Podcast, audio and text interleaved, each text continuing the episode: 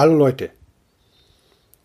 In dieser, diesem Podcast, in dieser Episode soll es gehen und wird es sich handeln um die Frage, ob die persönliche Freiheit nur eine gesellschaftliche Illusion ist.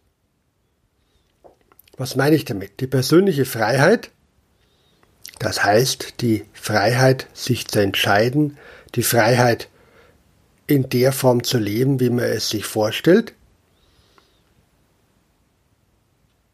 kann man das einfach so tun, wie man das glaubt, oder stößt das an Grenzen, die das im Grunde unmöglich machen. Freiheit ist ein zentraler Begriff in der Philosophie. Es wäre natürlich vermessen, es in, einem, in einer Podcast-Episode auch nur einigermaßen abhandeln zu wollen. Deshalb nehme ich hier nur einen kleinen Ausschnitt. Freiheit will ich jetzt nicht groß definieren, nicht auf die großen philosophischen Hintergründe eingehen, denn das würde das, den Rahmen hier komplett sprengen. Trotzdem ist es wichtig, einige Unterscheidungen zu treffen. Zuerst mal, ganz entscheidend, die Unterscheidung zwischen Handlungsfreiheit und Willensfreiheit. Man kann noch mehr unterscheiden, aber das unterscheide ich jetzt mal. Handlungsfreiheit ist die Freiheit, gemäß seinem Willen zu handeln. Also ich habe einen Willen und ich handle danach. Wenn mich jemand anders zwingt, anders zu handeln, dann ist es keine Handlungsfreiheit mehr. Weil ich habe den Willen, muss er was anderes tun, weil ich dazu gezwungen werde. Durch was oder wen auch immer. Das andere ist dann die Willensfreiheit, das heißt, habe ich überhaupt einen freien Willen? Das heißt, kann ich selber überhaupt einen Willen haben oder wird der Wille nicht produziert von der Chemie des Gehirns oder was auch immer? Das ist eine weitere Frage, die ich hier gar nicht klären will. Das wäre ein ganz anderer, ein ganz anderes Thema. Also hier geht es um die Handlungsfreiheit. Ich setze mal voraus, dass es einen freien Willen gibt, dass wir überhaupt irgendwas wollen können, das ist jetzt mal Voraussetzung. Ist ja auch das, was wir im Alltag annehmen. Wobei man auch das wieder differenzieren müsste, aber da gehen wir nicht darauf ein. Diese Handlungsfreiheit ist zentral für unsere ganze gesellschaftliche Ordnung. Wir nehmen selbstverständlich an, dass der Mensch frei handeln kann. Und jetzt gibt es noch zwei weitere wichtige Modelle, das eine ist das angelsächsische Modell, Adam Smith und andere, die sagen, dass der Mensch einfach seinen Willen, seinem egoistischen, seinem Ego und seinem egoistischen ähm, Vorhaben folgen soll. Und das tritt automatisch dazu bei, dass die Gesellschaft sich entwickelt. Das kennen wir ja, die unsichtbare Hand des Marktes und so weiter und so weiter und so weiter. Das äh, pegelt sich alles ein. Das andere ist der kontinentaleuropäische Ansatz, der im Grunde sagt, der Mensch ist gut, bisschen Rousseau, aber wir müssen ein bisschen auch steuern, das heißt ein bisschen auch Hobbes, der ja eher der Kritiker war, der sagte, der Mensch ist dem Menschen ein Wolf, zumindest in der traditionellen Hobbes-Rezeption. Heute sind wir da wieder ein bisschen differenzierter bei Hobbes, aber das ist die traditionelle Auffassung.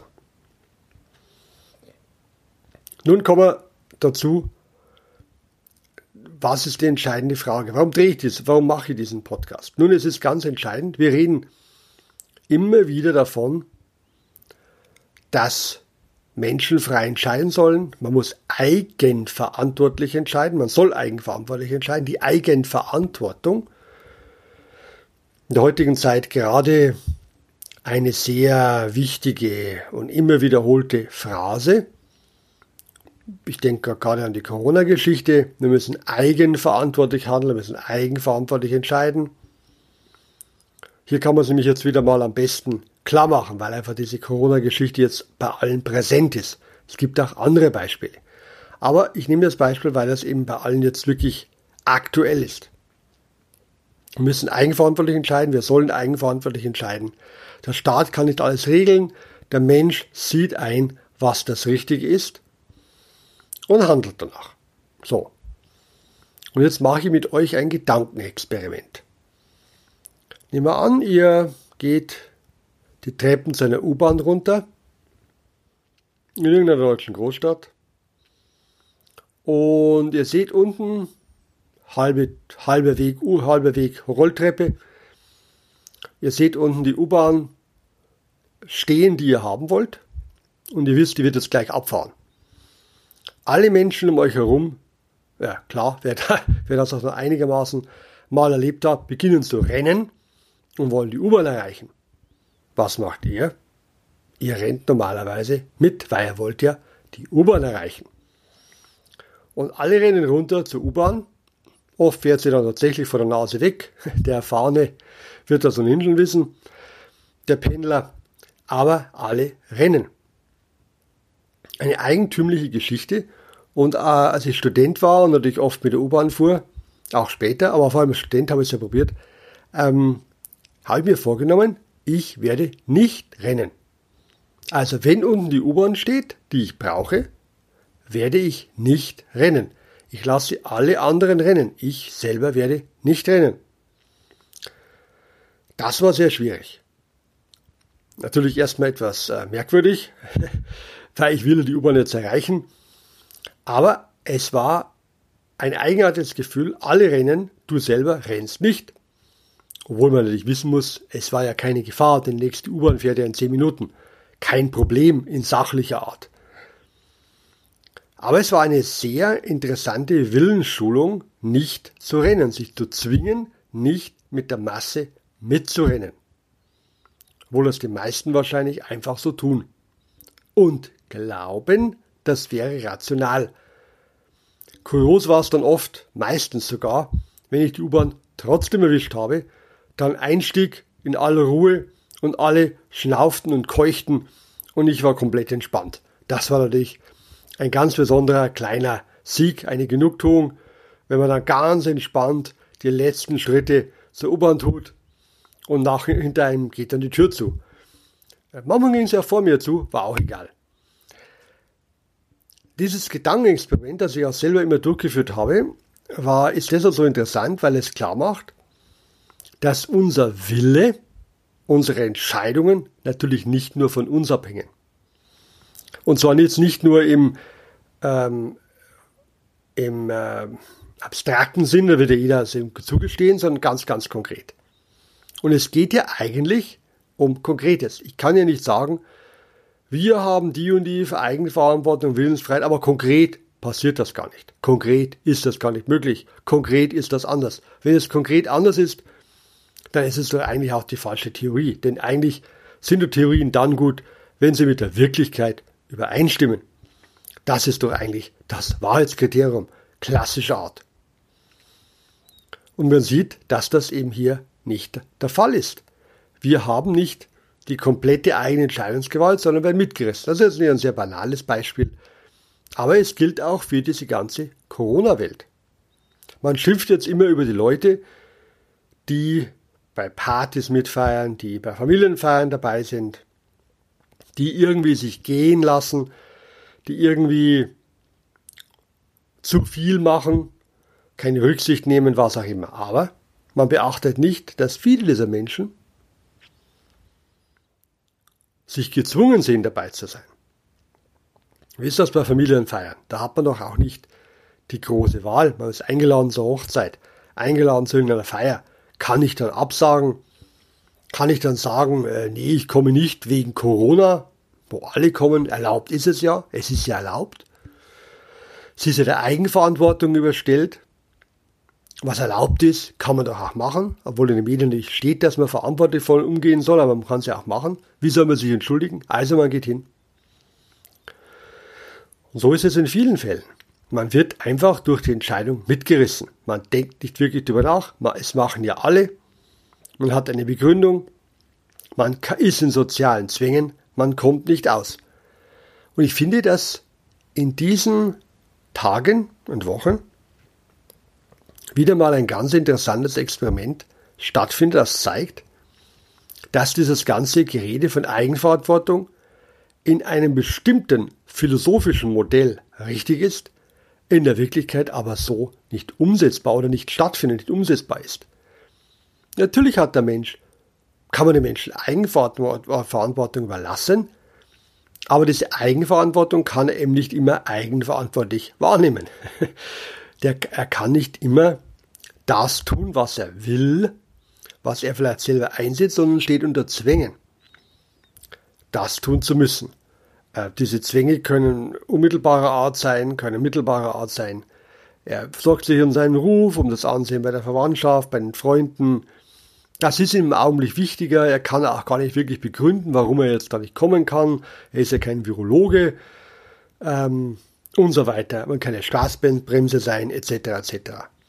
Und hier in diesem kleinen Beispiel sieht man, dass unsere Gesellschaftsordnung auf einem philosophischen Modell beruht, das zu wichtigen Teilen einfach nicht stimmt in der Wirklichkeit.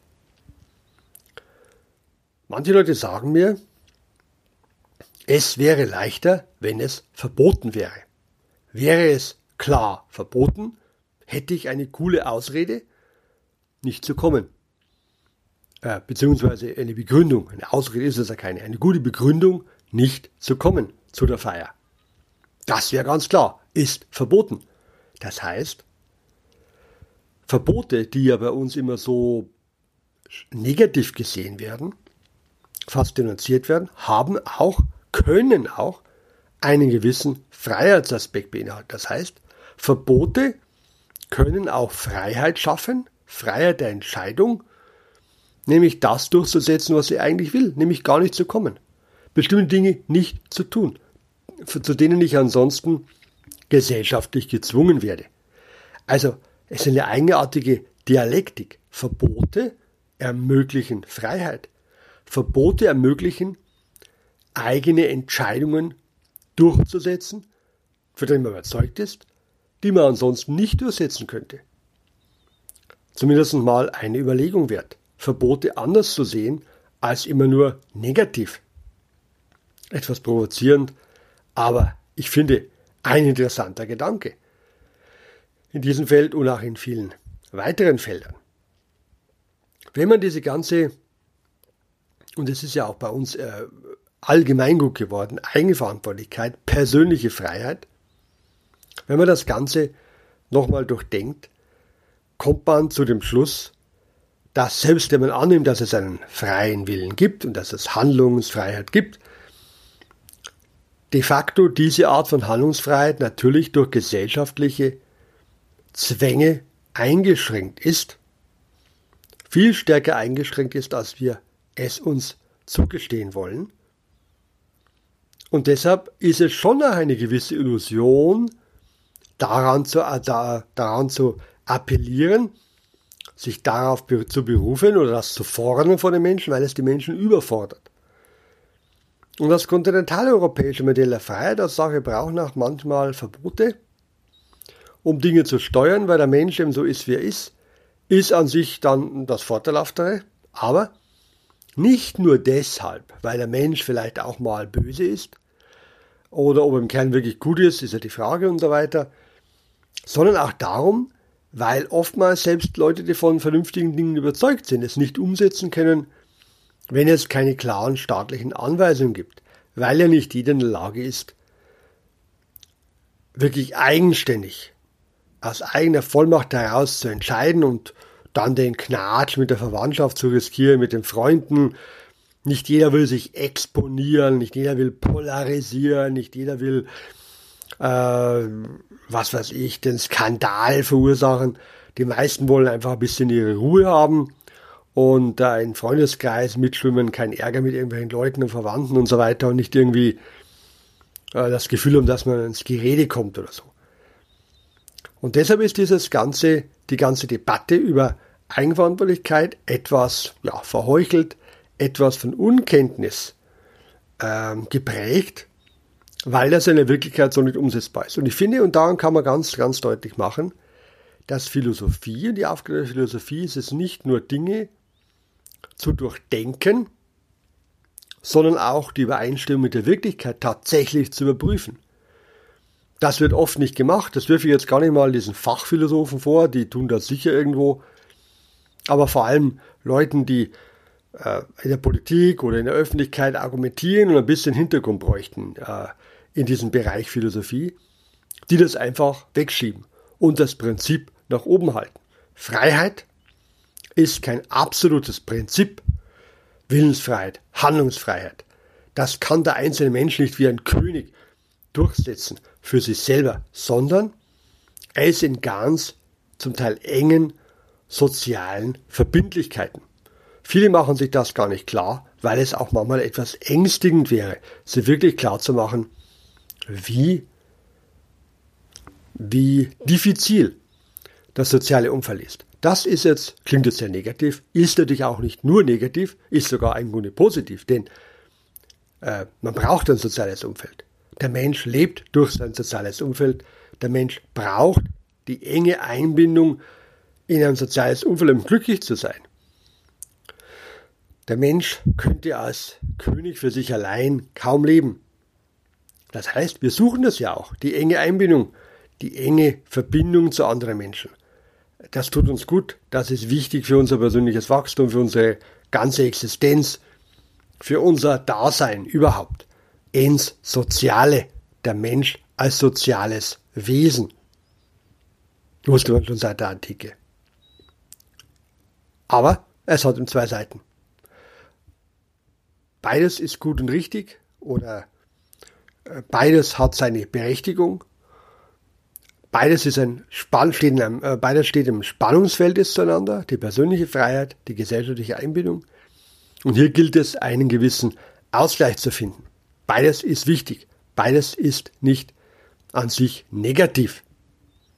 Aber es wäre für die Politik wichtig und für die gesellschaftlich äh, Debattierenden in den Medien, das endlich mal auch wahrzunehmen und nicht immer nur Eigenverantwortlichkeit zu fordern und zu wissen, dass das ja und äh, zu verkennen, dass das ja so einfach nicht möglich ist. Das heißt, Verbote, klare staatliche Anweisungen in Krisenfällen können manchmal sogar positiv sein für die Freiheit und für den Erhalt einer sozialen Einbindung. Denn was verboten ist, darf man ja nicht tun. Das ein paar Gedanken zum Thema persönliche Freiheit und Gesellschaft. Ich hoffe, ich konnte ein bisschen erläutern, worum es mir geht und etwas auch ein bisschen Philosophie mit aktuellem Bezug darbieten. Ich sage, bleibt dran, bis zum nächsten Mal. Abonniert meinen Podcast, egal von wo aus, auf welcher Plattform ihr ihn gerade hört, wo ihr unterwegs seid. Drückt den Abo-Knopf, ich krieg's mit, wahrscheinlich zumindest technisch gesehen. Und äh, sage, bleibt dran, ciao, bis zum nächsten Mal.